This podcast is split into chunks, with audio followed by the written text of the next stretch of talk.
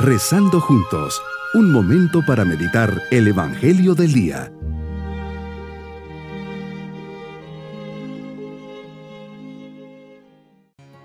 Les saludo en este día domingo de la vigésima segunda semana del tiempo ordinario. Unidos al Señor le decimos, creo Señor que estás presente en este momento de oración y que quieres hablarme. Deseo escucharte y dejarme guiar Aumenta mi fe, mi confianza y mi amor, para así abandonarme en tus manos y dejarte actuar en mí. Te pido me concedas aquella gracia que más necesito. Concédeme serte fiel en todo momento. Gracias por todos los dones y beneficios que me das. Inflama mi corazón de amor ardiente por ti y por tu reino. Meditemos en el Evangelio de San Marcos capítulo 7 versículos 1 al 8 14 al 15 y 21 al 23. Jesús te acercas a un grupo de fariseos con algunos escribas de Jerusalén y ven que algunos discípulos comían con manos impuras, es decir, sin lavarse las manos. Los fariseos, como los demás judíos, no comen sin lavarse ante las manos, restregando bien. Según eso, los fariseos y los escribas te preguntan, ¿por qué comen tus discípulos con manos impuras y no siguen la tradición de los mayores? Y les contestas, bien profetizó Isaías y ustedes hipócritas, como está escrito, este pueblo me honra con los labios, pero su corazón está lejos de mí. El culto que me dan está vacío, porque la doctrina que enseñan son preceptos humanos dejan a un lado el mandamiento de Dios para aferrarse a la tradición de los hombres. Llamas a la gente y les dices, escuchen y entiendan todos. Nada que entre de fuera puede hacer al hombre impuro.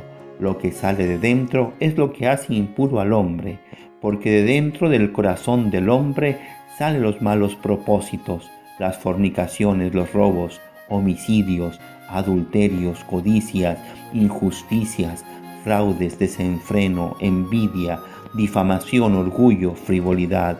Todas esas maldades salen de dentro y hacen al hombre impuro.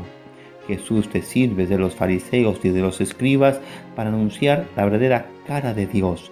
Estos personajes ilustres, cultos y en aquel tiempo estimados por todos, se representan ante ti como interlocutores autorizados y adecuados en la lectura e interpretación de la ley y de la escritura. La actitud que les mueve en relación contigo y tus discípulos es bastante provocativa, legalista, encerrada en una norma excluyente, llena de tensión y buscando atraerte con engaños e inducirte a errar. Este pueblo me honra con los labios, pero su corazón está lejos de mí. Como en aquellos tiempos, también hoy en día no faltan en nosotros actitudes de superficialidad, legalismo y de una pulcritud sin sentido y vacía de comprensión, caridad y sencillez. ¿Cuántas veces, de hecho, nuestra religiosidad se limita al cumplimiento frío de unas normas en las que nos sentimos obligados a realizar, con una participación tibia, muchas veces irregular en la misa dominical, en las prácticas de piedad y en nuestras oraciones, en que se denota una rutina sin vitalidad alguna. Nuestra reflexión debe concentrarse no tanto en lo que hacemos para honrarte, sino en cómo lo hacemos.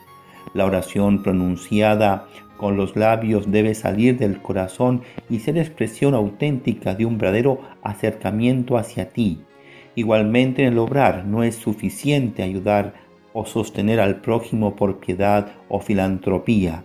Nuestra acción debe ser motivada por el amor y siguiendo tu ejemplo. Jesús, esta apertura del corazón, además de responder a la llamada del Padre, permitirá una completa realización tanto humana como sobrenatural en nosotros mismos. Jesús llama la atención a la gente y también a nosotros y tal vez también nos dirías, este pueblo me honra con los labios, pero su corazón está lejos de mí. Es inútil el culto que me rinden. Palabras claras que nos dices y que nos hacen detenernos un poco y mirar hacia adentro, precisamente hacia nuestro corazón. Jesús nos dice que nada que entra de fuera puede manchar al hombre, lo que lo mancha es lo que sale de dentro, lo que yo voy fraguando desde mi inteligencia y mi corazón, porque del corazón del hombre salen las malas intenciones, las fornicaciones, robos, homicidios, adulterios, codicias, injusticias, fraudes, desenfrenos, envidias, difamación. Jesús viene expresamente a ayudarnos, a fortalecernos, a darnos ejemplo de cómo tiene que ser un corazón en medio de estas inclinaciones y luchas, en medio de este mundo que cada vez se opone más a los valores del Espíritu y a tu mensaje de salvación. Mi propósito en este día es vivir mi religiosidad con el corazón y el espíritu, no preocuparme tanto de vivir solo por cumplir, sino buscando tener una experiencia personal con Dios. Mis queridos niños, Jesús nos enseña que lo importante en la vida es hacer las cosas por amor, no por obligación y solo por cumplir. Vivir mi cercanía con Dios como una experiencia personal, buscando siempre sacar lo mejor de mí mismo desde mi interior, desde mi corazón y buscando siempre hacer el bien, decir la verdad y ser luz entre las personas. Y nos vamos con la bendición del Señor. Y la bendición de Dios Todopoderoso, Padre, Hijo y Espíritu Santo, descienda sobre todos nosotros. Bonito día.